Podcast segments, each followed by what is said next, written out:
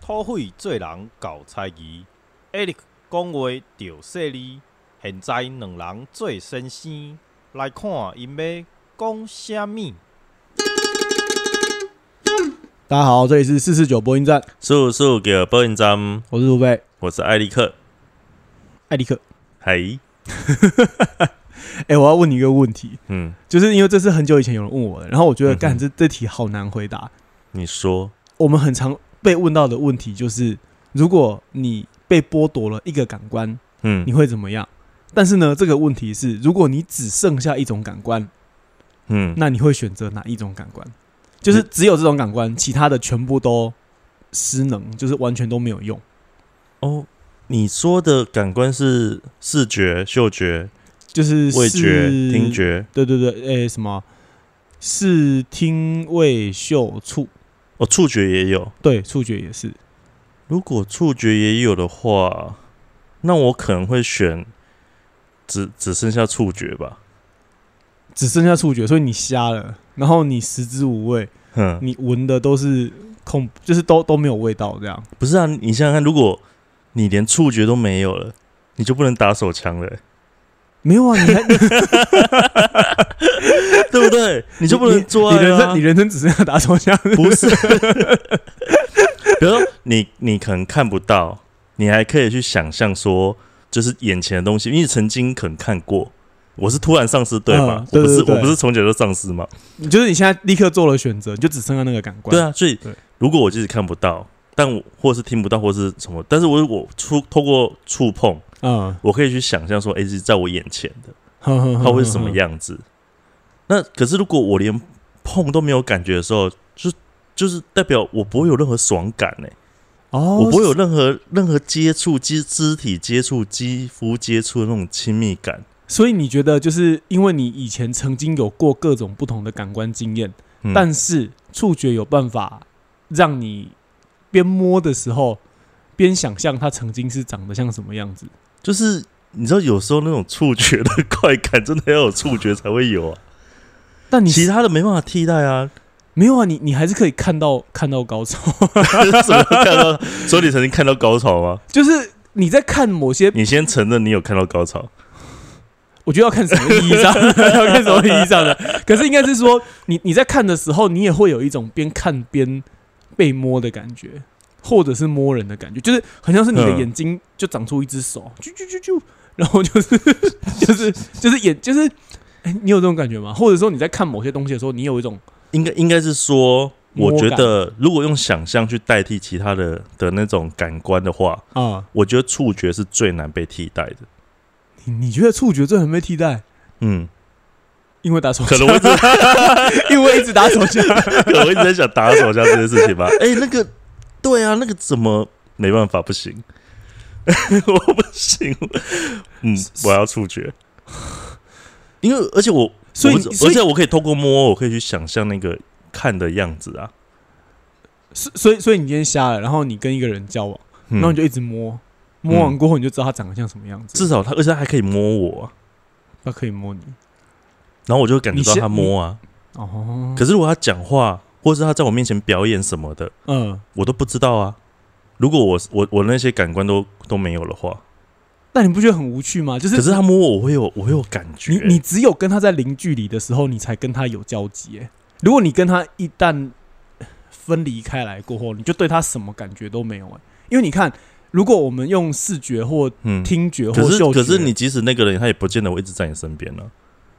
你也不见得看得到他、听得到他、闻得到他，你的右手永远都在。那是不是触觉很重要？不是我的意思是说，你说对不对？如果你连触觉都没有了，你连右手都没有，你的手都没有了废，，说不定残废。对不对？你没了右手，你用左手，左手也没用了，什么都没有了。我我还有脚，对啊，那是不是要有触觉？不是用脚很难呢、那筋很软吧？可以练一下。没有，因为我的意思是说，比方说，你看，就是视觉跟听觉跟嗅觉，嗯，你在有一段距离以外的地方，你就，然后就，就是你你就是会感觉到它在啊。那如果是你哎、你会留哪一个？我为了这个失眠过很多天，我是真的想很久很久，就是会觉得，因为我其实真的，因为比方说，哎、你有看过那个，诶、类似像蒙甲的那种画面，就是你说电影《猛对对甲》？对对对对嗯就他最后不是就是那个眼睛，就是哎、啊，好像是眼睛还是鼻孔，不是被那个三秒胶粘起来那不是最后了，那蛮前面的啊。那个阿告啊，啊？对对对，阿告那个角色。然后，所以我那时候一直在想说，会不会有一天我被抓走？嗯，然后他就跟我说：“来，你要从哪个感官开始被剥夺？嗯然后剥夺到最后，我只剩剩下一个，我到底会选什么？”然后我觉得我那时候想很久，可是我最后的答案是听觉，为什么？因为我觉得，我觉得听觉有一种，我我不知道怎么讲啊，就是因为听觉是最能够产生快乐的东西，就是因为你你我啊我我我不知道怎么讲，就是因为听觉真的是所以你没有看到高潮，但你有听到高潮。耳机很重要。你然后我不知道，因为我的耳朵还蛮钝的。我就是以前以前在念书的时候啊，老师会有那种多的交响乐的票，嗯然后就会带我去听，然后我都会听到睡着。然后我们老师都下那个出去的时候，我们老师都会说超丢脸。然后可能又加上我工作做雕塑，因为都会用机具，所以我的听力也有点受损。所以我对哦听这件事情就是没有到那么讲究。哎、所以会不会因为也是因为你做雕塑的关系，所以你的手特别的爱摸？我的每寸肌肤都想要感受。因为我曾经觉得好像视觉很重要，可是我后来觉得，就是视觉真的是，就是它除了能看之外，就是、嗯。是就是我觉得好像是我们现在很常仰赖视觉，嗯。可是其实我觉得相比于视觉所体会到的那种快乐的感觉，就是比方说像我我是真的是在听东，我不敢说我很会听音乐，可是嗯，听的时候，比方说突然间有那种就是就是很难过的感觉，或者是就是很亢奋或者是很振奋的那种感觉，就是听觉其实可以给你那种一堆层次堆叠的那种感觉。就比方说你听交响乐的时候，或是你听独奏的时候，或者听什么的时候，就觉得说哇，就是突然间就是有一种是有听过这种整个说法，世界都把你包包裹在那种感觉。是有听过一种说法，说音乐其实是最能够直接传递那种感受、感触，直接就是贯穿到你心里的一种艺术表现不。能说 I see you, I hear you。对不起，好烂。可是不知道哎、像我我以前就是会有个感觉是说，呃，比方说你对一个某一个事情喜欢到一个极致的时候，嗯你就会想要我去触碰它。那特别是对人，比方说你去触碰那个人，我跟你讲，你一定是就是婴儿还没长大的时候，就是什么东西都要抓都要摸的那种。小孩子本来就是这样摸，什么东西都要靠摸啊，放进嘴里去感觉啊。就你现在也是什么都要摸，可是然后放进嘴里。可是没有一样的。当你其实很喜欢那个人的时候，你也会希望他对你产生触碰。然后碰而且。我发现这个不是说只是说什么哦，一定是跟情、跟性啊、跟情色有关。因为我观察那个什么，像我们亲戚家的小孩子，你他很小，他可能是那种呃，还连讲话都还不会的小朋友，然后他跟你玩到很开心的时候，他会很自然就是把他的双手就放在你脸上。嗯，然后甚至说他会用他的脸去碰你的脸，然后甚至去抱你，因为他这是在表达他对你的喜欢，对你的喜爱。然后你在被他触碰的时候，你也可以最直接马上感受到，诶，他把他还那么小哦，然后什么话都还不会讲，他他也不会去形容什么是爱不爱的，嗯，可是他单纯透过这些动作，你可以马上感受到他要他要表达的意思。所以你觉得触觉里面有一种很本能的，或者很直接的感受上的传递吗？也可能就是像你刚刚讲的，它是一种零距离的。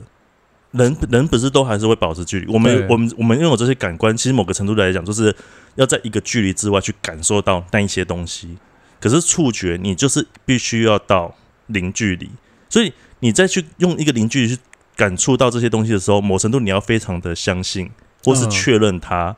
一切是安定的、安全的，然后他就在你旁边，然后你就可以直接感受，会不会是这个原因？我我猜了，我不知道。因为我觉得就是你既可然选是我觉得我这样讲还蛮有道理的。嗯，就因为说，我我觉得你选触觉倒是蛮让我压抑的，是因为他他可能是我最先会放弃的东西。所以你就不喜欢打手枪吧？我都戴我都戴耳机，对啊，所以我我觉得，因为刚刚听你这样讲，然后就让我想到一个，就是有一个我曾经看过一部电影，然后里面有个角色跟你一样变态，我哪里变态？就是他跟你的职业别一样，然后他也是一个就是非常仰赖触觉的人，就是你说职业别是就就是你是做雕塑的吗？打手枪。没有。守天使就对守天使，没有他他也是一个雕塑家，嗯。然后诶，他是铁他是铁雕，好像不是诶不是铁雕，不是铁雕，应该不开可能是铁雕啦。会不会烫死？铁雕对啊，而且铁雕历史太短了，然后那个做的人也太少了。因为呃我说的那一部电影就是不不知道你有没有看过，可是就是嗯。它它是一九六九年的片，它对啊看起来我光是听年代就觉得我不是，我跟你说，我一开始我一开，因为我其实之前有一段时间很很很喜欢那种日本拍的看起来很闹但又是情色的电影。哦，所以这是日本片，对，这是这是一部日本片，嗯哼哼然后他导演叫曾村宝昭，然后他就是专门都拍很多，就是，诶、你记不记得之前我们有一有一集嗯就是在讲那个古奇瑞伊朗的那个那个你说什么抄的？春情操，对，春情操，对，然后就是因为那个那个那个小说家叫古奇瑞伊朗，然后他嗯。有很多部片，就是这个导演都有翻拍，因为他就很、他就很喜欢那种题材，就是就是很官能的，然后有点很病态的。对对对，然后有一种很激烈的感受性的，就是他很喜欢拍这种议题。然后呃，《盲兽》这部片就是那个男主角真的是跟你一模一样，你说就是那部片叫《盲兽对，他就这样，就是他就他英文就翻 blind beast，就是瞎了的，就是》，那是盲猪吧？对，就是盲兽。然后你说你说就是瞎掉的野兽，对瞎掉的野兽盲兽，对哦。然后他他的原本的他是从一个原本的推理小说改编来的，嗯，然后这个推理小说的作者是那个江户川乱步，就是哦哦，好，反反因为因为因为他的题材其实被很大量的电影改编，因为他他就是算是蛮早开始写那种有点有点怪怪的病态的这种类型的题材的。嗯，对，就是呃我这边额外额外说一下，就是说之前还有一部叫做嗯，诶，我突然忘记，那就忘了吧。你你你再讲下去，我魂都快飙走。你赶快切入正题。好对，然后反正就是盲说那部片，他就是因为那个主角就是一个雕刻家，然后他就是嗯天生就是瞎子。所以他就是一切都仰赖他的手，就是东摸摸西摸摸，然后就是那他他这个瞎子也只能当雕刻家。对，然后他在做雕塑的时候，就是他特别喜欢做人体的雕塑，然后他特别喜欢做女体的雕塑，所以嗯，他觉得只要他摸过的东西，嗯他都能够记得，就像就像你打手枪一样，就是他就是会记得每一寸的那种感受。我不只是，毕竟他伴我成长三十几年。对，然后反正就是这这这个男主角，就是他只要摸过的，他就会希望能够透过他的雕塑作品，把他抚摸过的感受嗯，表现出来。嗯哼哼，然后呢，但就是他一直觉得他还没有找到心目中的最美最美的女体，嗯所以呃，然后就是总之那部片从头到尾就只有三个角色，一个就是男主角，一个就是男主角的怪怪的妈妈，真的是有点病态的妈妈，嗯，然后还有一个就是模特然后总之这个故事，我我我我。我我也不太爆雷，但就是简单说一下，就是总之就是呃，他办了一个雕塑展，然然后呢，就是这个模特儿就来看他的展览，然后我也不知道他到底怎么感觉到为什么模特儿会来？就是就雕塑展，他就在一个他本来就是他的模特儿嘛。不是不是不是，就是他就是办了一个展览，然后这个模特儿就是好像是来到那个空间里面去看那个展览，因为我真的是很久以前看的，然后我有点忘记到底是那个男主角怎么样知道这个人就是他心目中找的人，然后总之呢，就是他妈妈就陪同这个男主角嗯把这个女模特儿关到地下室，就把她关起来，然后关起来嗯过后，他就一直摸她。摸摸摸摸摸摸，然后为只能摸。对，然后就是，总之就是他就是一直就是摸完过后，就是希望把那个最完美的女体的那个感受的记忆表现出来。那总之，那个整个故事病态，后来就是发现，因为那个女主角原本就是一个正常人嘛，她都是靠视觉看东西，可是因为嗯地下室里面没有任何一丝光线，然后久嗯。久而久之，他的视觉慢慢的被剥夺过后，他突然间发觉，哎、就是我在黑暗当中，我只能够透过触觉的方法去感受。他突然间会觉得说，哇，原来他从来没有用这样的方法去知道触觉竟然可以给他的反馈这么的细腻，甚至有一种很强烈的很激情的，甚至是一种嗯很像是在黑暗当中蠕动的那种欲望的感觉。所以这部片就是显然他最后就是往这种情欲的方向走，嗯然后甚至是往就是这个比较 S M 的方向发展，这样就是这是这个，可是就是反正后面大家有兴趣，大家可以自己看。但我但我我其实想要讲这部片的原因，是因为我觉得这部片它在作品的表现当中，因为整部片就是真的是黑麻麻的，就是有一点暗。可是就是我等于说我所以他你在看那部电影的时候，有点像在看广播剧，就是就是一片黑，然后但是有两个人对，因为。他他不是用那种光线很强烈的表达，可是我我更多的是怎么觉得这个导演有点偷懒了？嗯，哎、其实很难拍，好不好？就是暗的，哎、就是因为，而且而且，我觉得有趣的是，就是你你你的感觉其实全部都是透过其他的东西补充起来的。所以嗯，虽然说你在看电影，嗯。可是等于说这个导演其实是在带你去体验一种你可能从来没有体验过的感觉。就比方说，我们以前看电影就是用眼睛看嘛，嗯，然后顶或者是顶多就是哦，声音好像很丰富，嗯可是这部片第一次让我有一种好像开启了我的那个触觉的感受，我几乎把我自己调到跟那个男主角，或者是说那个被剥夺视觉、开始去发展触觉的女主角一样，我就在那边摸摸摸摸摸，听你这种，我我有三个感想。哇，一次就三个，没有，第一个是我觉得，因为可能本身电影院也是个全黑的空间，嗯所以在看一个全黑的画面的时候，然后透过那个对话，然后去刺激那种对触觉的想象，对，我好像蛮可以去体会到这种感觉的，就是在那个整个电影院那边环境。可是我在想说，会不会你刚好也在摸旁边的人？啊，这不知道。然后第二个，啊第二个是什么？第二个是那个他们在一个 全黑的地下室，也只能做爱啊，不然能干嘛？所以你台风天就只能做爱，台风天又不一定会是在全黑，就是可能停电啊。现在台风要停电几率太低了，你干嘛那么理性啊？而且现在因为都用笔电，所以停电的时候呢，笔电还是可以看片的。为为什么停电就是还是要看片，还是要？我说的看片是看那个影集啦，那些手机的。我就想到你的右手，然后另外一个是那个，我觉得这个是我自己在做创做雕塑的经验。嗯我觉得可能跟这部电影有点像，就是说有一次我在做那个狗的雕塑，呵呵，然后我在做第一只的时候呢，我其实是有点去找图片，或者是说可能看图片的方式，然后去做第一只狗。可是我花了很长时间慢慢去感觉那只狗到底要怎么去形塑出来。嗯然后后来我在做第二只的时候呢，就决定做工厂里面那一只狗。我们那时候我们工厂有只狗嘛，阿白，嗯就决定做那只狗。然后我在做的时候，因为它就在旁边，可是因为我是做那个焊接，嗯那焊接的时候其实会出那个有强光嘛，你不可能一直把那只狗绑在旁边，狗 会不会烫死？或者是瞎掉之类的。然后，所以我就变成说，我做一段时间的时候呢，我就会把那个手那个机器停下来，然后就会叫那只狗过来。可是我叫它过来的时候呢，我变成不是用看的哦，嗯我就是摸它，我就我就两只手这样抓着它头，然后是开始从它鼻尖，然后摸到眼窝，然后那个头骨，然后摸到耳朵，然后摸下去，然后接着就把它叫它去别的地方，然后再戴上那个面罩，然后继续焊接。我就用触觉的方式去感觉我接下来要做那个样子，结果变得超快的。我我做那个工厂的那只阿拜的时候嗯的那个狗的雕塑啊，一个下午就做好了。然后可是，所以你说原本你是想要原本是花了原本花了一两个礼拜嗯哼哼哼才开始慢慢抓到那个形，就是用图片的方式。然后可是做第二只的时候，我觉得有可能是因为第二只相对熟练，嗯可是但是我觉得那个我去用手直接去触摸到它整个形体，跟我在开始在形塑那只狗的时候，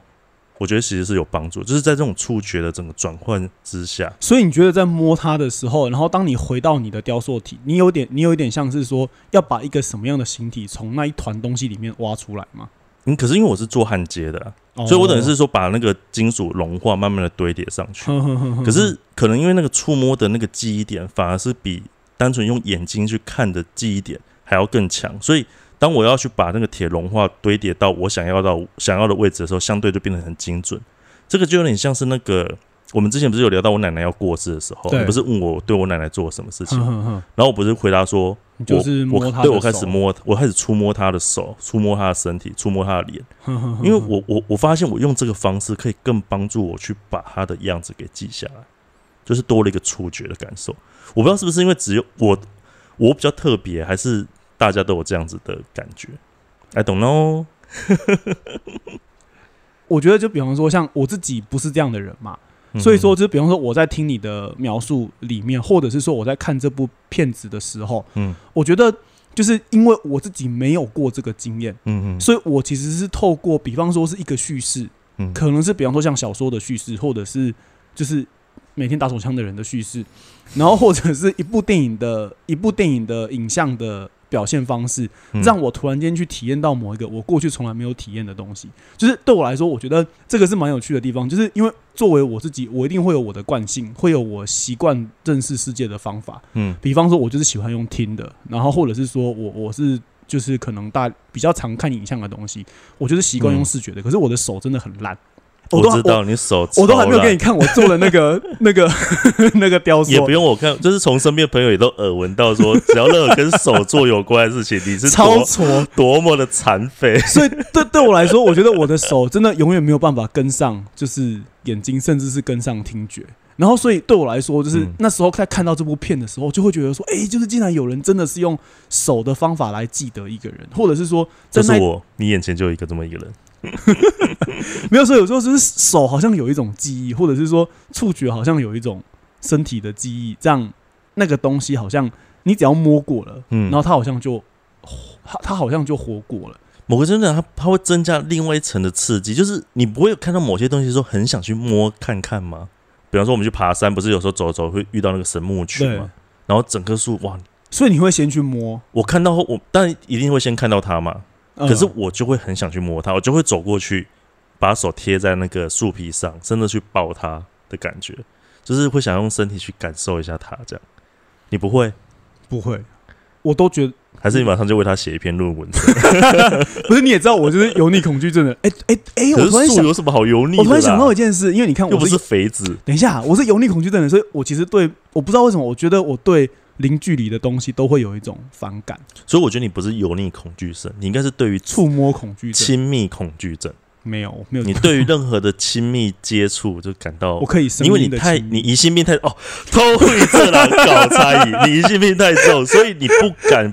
因为接触刚刚讲的嘛，要有一种安心安定的感觉才会去做接触，去确认。可是因为你搞猜疑，所以你哎、可是我我真的觉得触觉在这边有一个有趣的地方是，就是因为触觉它同时间真的是双向的，嗯，就是比方说我我在摸你的时候，然后你也会感觉到被摸嘛，对啊，然后或者是说就是或者说那个我我不知道是不是因为我觉得好像触觉太黏腻了，或者是说太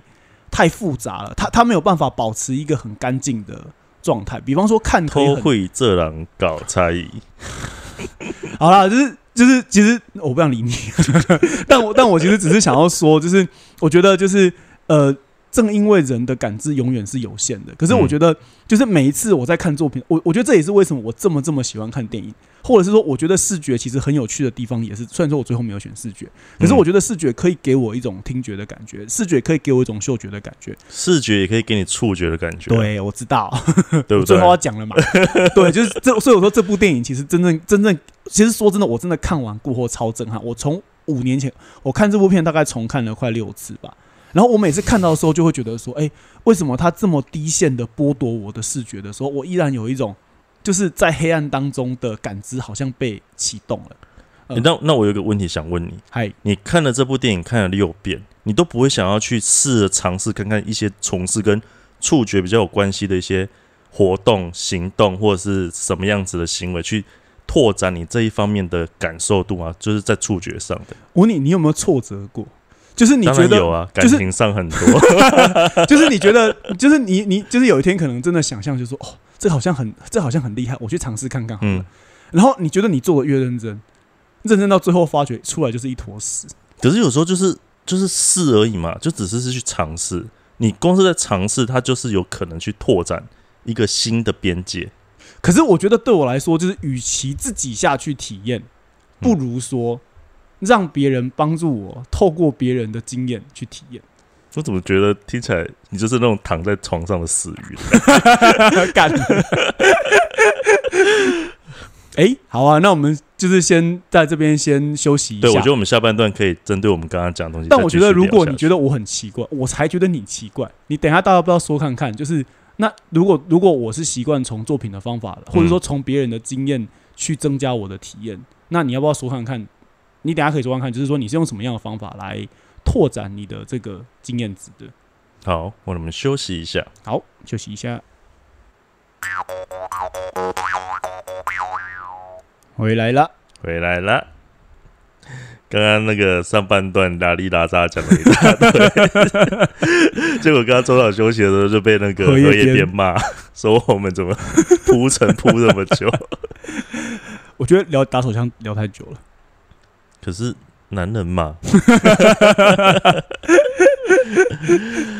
好了，刚刚上半部的最后啊，我们是聊到说会去那个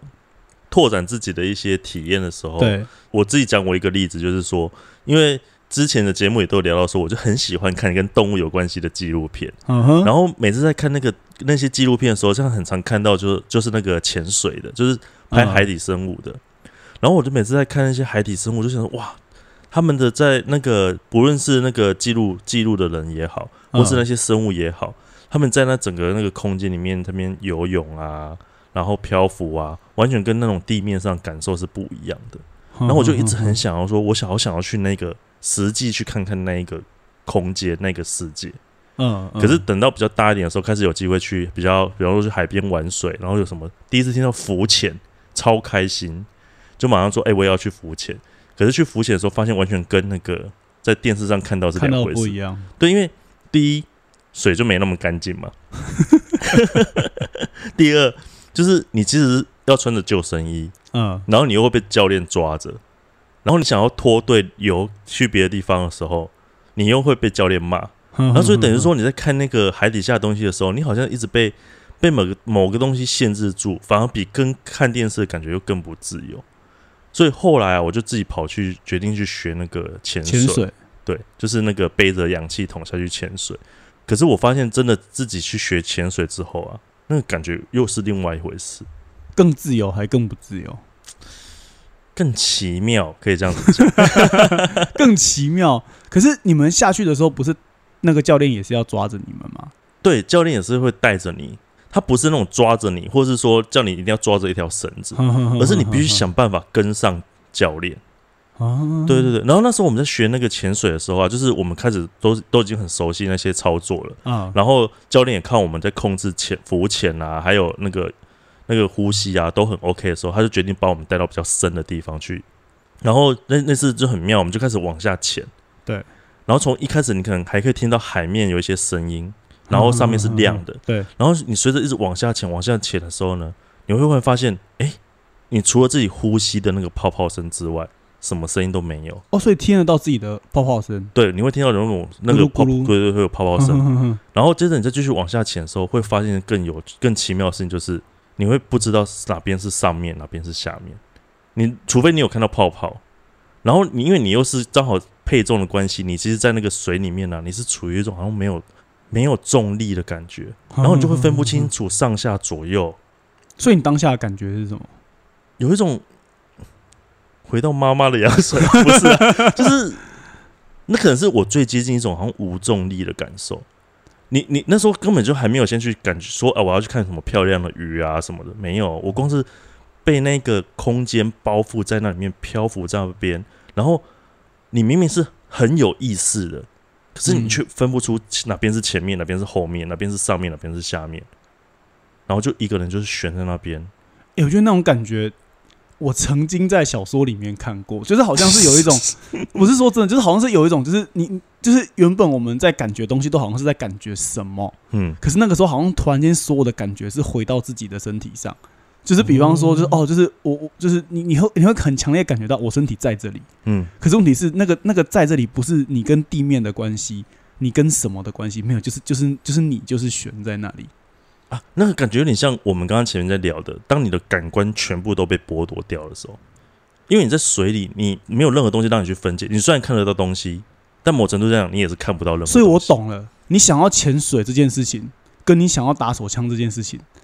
它根本就是同一回事，为什么？为什么？就是就是哦我开玩笑的啊。可是我的意思是说，就是有一种，就是真的只剩下一个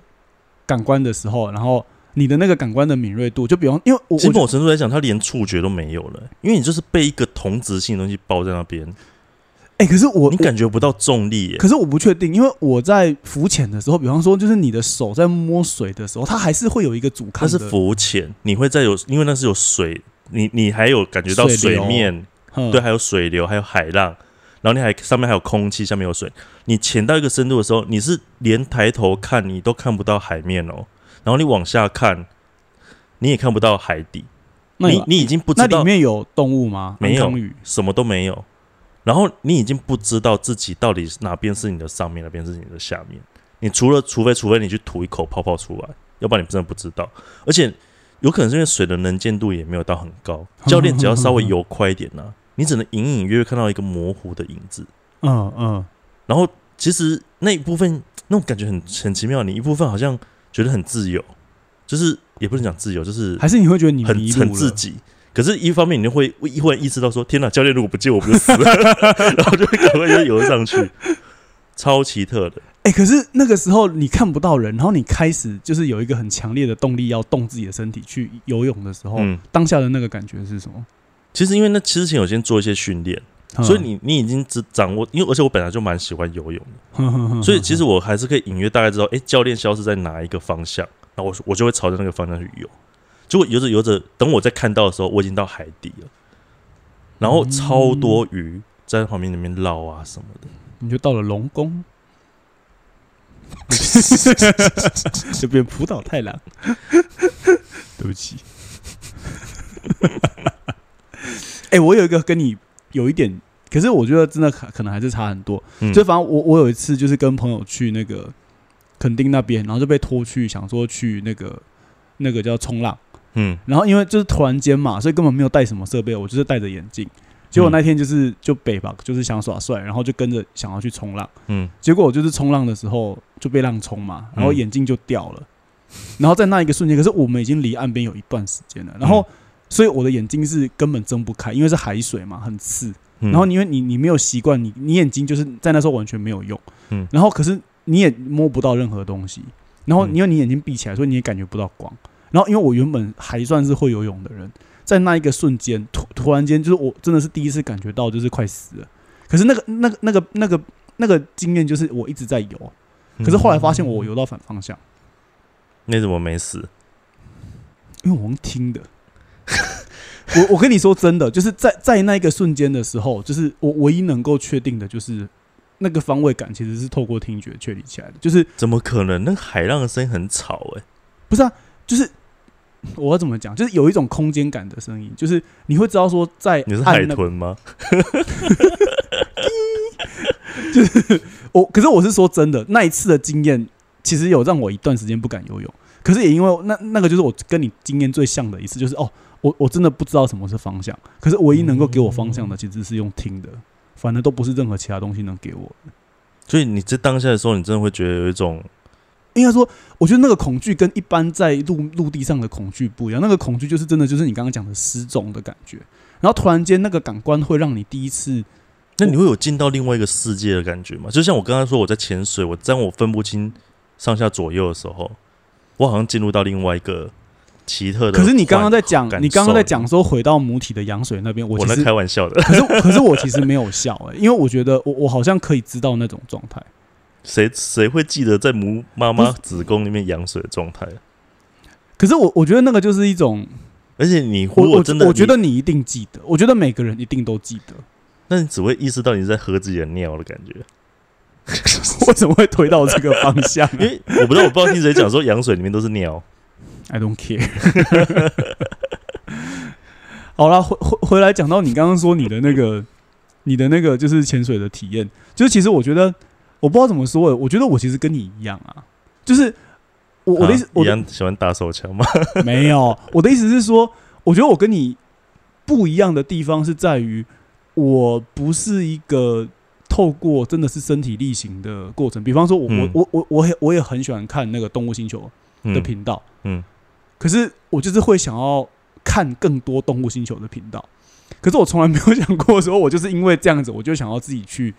自己去潜水或是干嘛。所以对我来说，看的过程就是，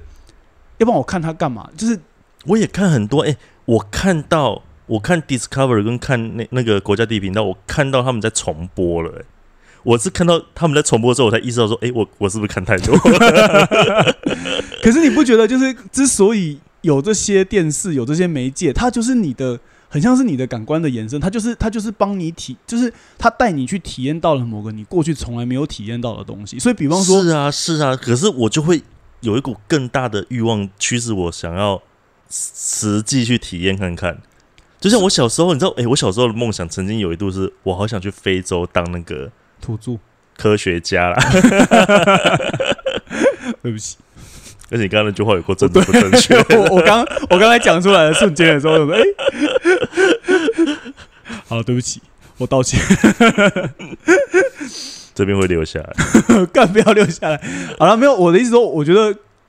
之所以很喜欢看电影，之所以很喜欢嗯。看书，或者是看小说，或是看什么，嗯。就是对我来说，那个就是哦，就是我我我我感觉到那个感觉，嗯。就是那个感觉的感觉被另外一种媒介拓宽了我的我在那方面的经验。嗯可是对我来说，我其实是觉得说，与其我自己去做，可是因为有些经验，其实比方说像是什么是濒临于死亡的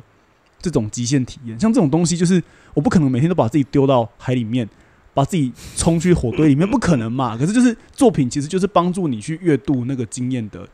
边界的东西，所以你每次看作品就会好像跨过一条线一次，就是这个其实是我在感觉的时候，就哦感觉到了什么的那种很强力的反馈感。没有，我是想说，因为你刚刚讲那种不可能一直把人丢到那种就是接近死亡的状态，可是就是有一群这样子喜欢极限运动的人，每天都在把自己就是推向那个很危险的边缘，然后去感受那个刺激的快感，就是还是有这样的人。可是其实我也有像你一样，就是透过作品去感觉到嗯某些东西是平常的经验比较没有去感受到的。哼哼哼哼，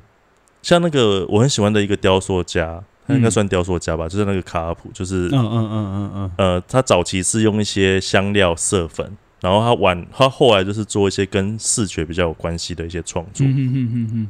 然后我那时候，呃，我第一次看到他的作品的时候是那个在去首尔有一个三星美术馆。嗯如果有听众有机会去首尔玩，韩国首尔玩，一定要去三星美术馆走走，超值得。三星就是那个你你跟我炫耀超多次，Samsung，对，就是那个做手机、做电视的那个神送，他们、嗯他们自己的美术馆。然后我们我进去看的时候啊，他就是有一个看到那个艺术家哈尔普的作品的时候，嗯他是呃一你就想象一个好像很像那种呃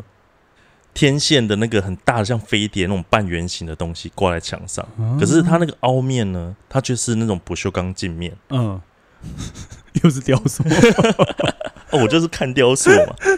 然后你你很妙的是哦，你其实你走到他的那个作品的正中间的时候，你你本来是预期想说，诶，我只是看到自己的倒影嘛，应该没什么。可是因为那个镜面非常的大，你当你而且它有一个很奇妙的一个弧度，所以当你走到那个作品的正中心的时候，你当你直视那个那个里面反射自己的时候，其实你会忽然出出感觉，就是你好像被拉进那个空间里，嗯然后你的视觉就会一直往下沉、往下沉、往下沉，嗯然后你明明就站着不动，可是却一直用身体在往前进的感觉。然后那种体验的感受是真的是呃，在以前的视觉感受是没有了 这件事情。然后我就觉得哇，这也太酷了吧！你不觉得很奇蛮奇妙？就是你明明就站着，然后看着前面，却被啊，那感觉有点像是那个你站在海边，哦然后然后你你说浪在推你，对对对，你你踩在那个浪跟沙滩的边界的时候，然后你明明就站着不动，可是却有种一直在往海的方向被拉过去那种感觉。觉可是，在那个作品里面，你变成是被用视眼睛被视觉往前拉的感觉，超酷。哎、所以我觉得，我觉得你真的超妙，就是应该是说，我觉得你你会因为现实当中的体验，嗯，然后呢，就是甚至是把它连接到，就是你在看其他东西的时候，就是那个嗯那个你的亲身体验会变成未来不断的唤起那个体验的感觉，甚至是说把那个体验的经验边界一直打破，然后往外走的方式。我还蛮常这样子的，就是会常常自己去感受某些体验，然后就像你讲的，去连接到过去的一些东西，或者是就自己陷入在那个其实你看，我跟你我我跟你认识这么久，然后跟你录 podcast 这么久，然后每次就是一聊就是 哎。那个哦，我之前有一个经验是什么？就是好像是对你来说，你你你在你在理解或者是消化事情的时候，都是因为你有一个什么样的感受过后，嗯，然后就好像是你的经验，就是你的经验边界就又往外多一条线。可是我每次回答你的方法都是：哎、我之前看过一本书，我之前看过一个作品，哎、我也知道那个东西哦。你不要以为只有你体验过哦，我看过哦，我也我也知道那个东西哦。对，所以我的意思是说，我们两个虽然是用两个完全不同的方法，可是我觉得它的共通性都是在，好像我们都在探索一种感觉。或者是说，在探索一种就是经验被打开的那个东西，然后其实我觉得这个东西其实也是，就是我觉得今天在录这集的时候，我我不知道对你来说是不是，可是对我来说，之所以很重要是，正因为有那个感觉，才真的让我觉得作为一个人，真的很像是活着的那种感觉。就是你你你你突然间会知道，就是说，哦，你你你不是一个会呼吸的浪费地球资源的生物。你是是在趁趁机骂我吗？哎、我没有说啊，就是一个两两杯饮料。没有，我的意思是说，就是就是虽虽然说我们人是有感，就是我们刚刚一直在聊感官的问题嘛，然后一直在聊我们的生命经验，然后再聊说一些特殊的体验的东西。比方说，对我来说，为什么在看这些我从来没有体验过的体验，然后去去感觉到那些体验，好像是自己的生命的经验边界被往外推，这件事情之所以这么重要，嗯是因为每一次的那个东西一出现的时候，都会有一种感觉被打开了，然后那个那个感觉被打开的瞬间，就是 为什么听起来好像？靠摇，就是那个感觉被打开的瞬间，就是有一种是哎，就是醒过来的那种感觉。我我我不知道，我我不知道怎么讲，就是你你我我我知道你在讲那种感觉，可是对，就是讲到我们两个不一样，就是我喜欢实际上真的被打开，你到底在说什么？就是我喜欢用身体去真的去身体也好经验之也好，真的去感受这件事情嘛啊。就像那个，我们当初决定要开始录 podcast 的时候，嗯我们两个不是在做功课，然后你就开始 疯狂的读书，然后我就是疯狂的听 podcast，我查超多文献资料。然后我疯狂的听一堆节我喜欢的哎，节目，对，对，因为我在我我就是用身体去记那个感觉，然然后你是用书，你沉默什么？沉默什么？只要用书去记那个事情啊。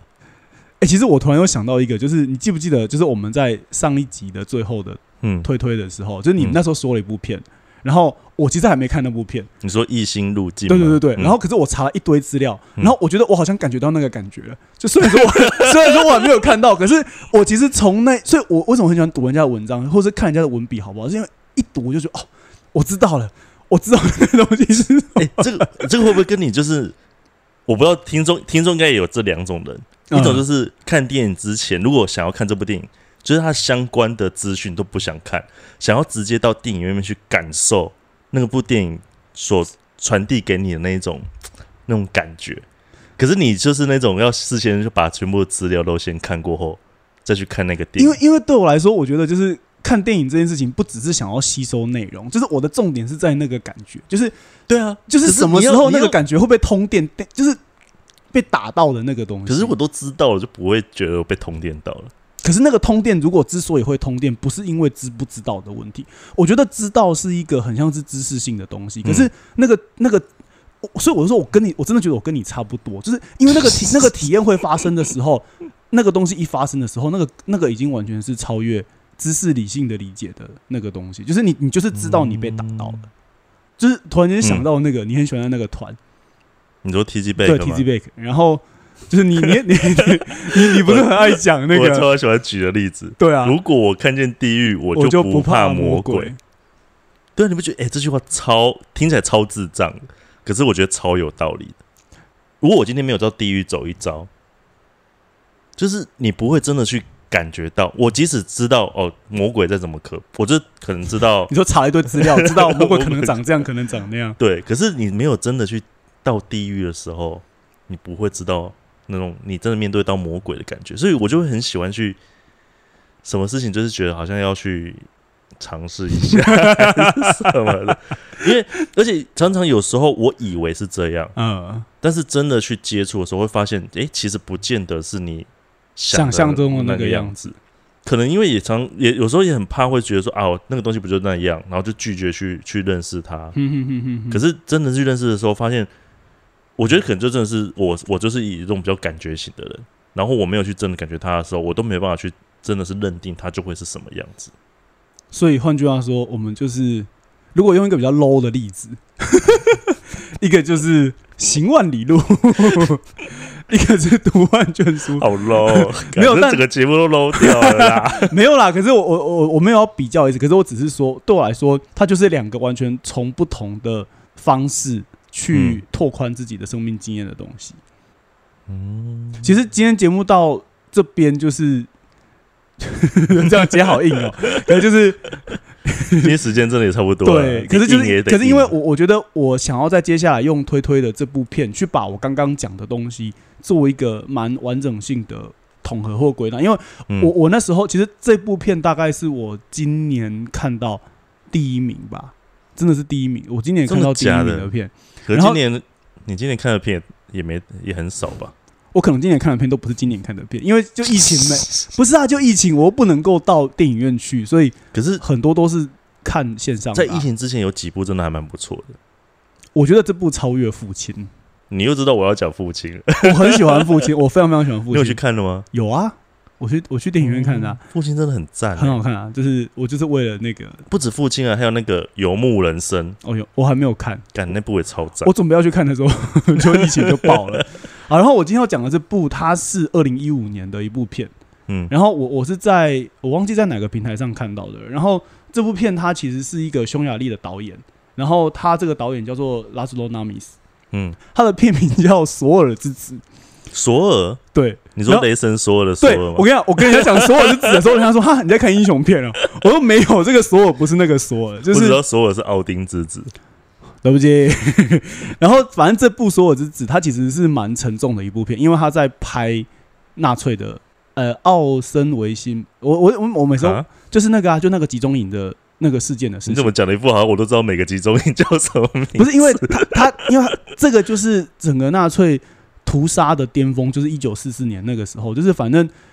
我我我知道你飘掉，你刚刚整个就不理我，好 然后反正就是我我一直被限定不能够爆雷，可是我所以我现在就是我现在在讲之前，我都会先看那个片子后面介绍到哪里，我都只能够讲到哪里。但就是因为呃拍跟纳粹有关的，或者说拍跟集中营有关的电影，其实也很多嗯部。那我先我先简单的说一下那个剧情。嗯就是总之呢，就是呃，你知道，就是集中营那边靠北的地方是，他们会让犹太人去杀犹太人，就是说，嗯。你你就是被拣选的人，好，那可是你你你就只是短时间内会得到比较好的待遇，嗯。大概就很像是就是。你就拿来当奴隶，可是你大概也只能够多活三个月到四个月。那比方说，就是一批一批的犹太人被送到毒气室里面，嗯。然后就是就开始就是灌毒气瓦斯嘛，嗯，然后呢，就是出来过后，你就要把那些尸体运出来，然后呢，就是烧掉，然后呢，再把那些骨灰丢到大海里面。所以等于说，那个主角就是索尔这个人，他的工作就是这个。所以那部片，他整部片就是一开始他其实是一个是完全麻木的，已经没有任何的没有任何的感觉的人。然后他的衣服的背上就有一个很大的红色的叉叉。然后我后来去查资料才知道，这个好像在历史事实里面是真的。嗯为什么要穿那个那个你的背上要打一个红色的叉叉？是因为当你要逃的时候，他们最好打。心吗？对，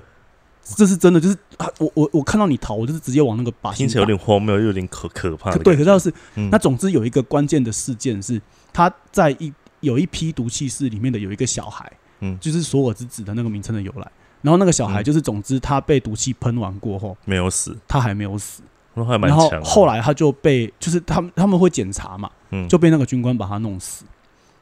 那然还是死了，对，最后还是死了。可是重点就是是没不是要不爆雷吗？这个是上面有写的。哦，好，对，然后总之就是在就是接这整个接下来的故事，就是在这个人不想要让那个人被烧掉，然后想要把他好好的埋葬。这个其实跟犹太教的这个，嗯，宗教宗教呃有关可以想象啊，因为他死要留全尸因为因为对他们来说，就是这个他们就是说，就是最后人其实是有可能会复活的。这其实是一这这你这当然是另外一个问题了。这样，总之他希望他不要被烧掉，嗯然后他其实是在这一整个过程当中，才开始从原本冰冷的人，突然间就是在那个电影，反正电影的最后有一幕，那个我一定要讲，就是他笑了。然后在那个微 在那个笑的瞬间，就是你突然间会有一种我刚刚讲的那种被雷打到，或者说真的是好像醒来的感觉，你说像林柏林的微笑吗？哎、有点有点像，有点像，有点像，就是突然间有一种就是就是好像好宅的那个 那个那个感觉回来的时候，突然间让一个人重新拾回一个一个人作为人的，无论是尊严吗，或者是感受吗，或者是什么，嗯他当然知道他已经要死了，因为他就是穿的那个衣服嘛，他就随时都变成靶心，他只是嗯。多活别人三四个月。可是，在那个死的过程当中，即便你所有的一切全部都是被注定的，都是很荒谬的，都是很痛苦的，嗯，但是那个感觉到底如何让你真真实实的有一种活着的，或者是说真的是突然间让你的生命经验的被打开的那种感觉。所以我觉得这部片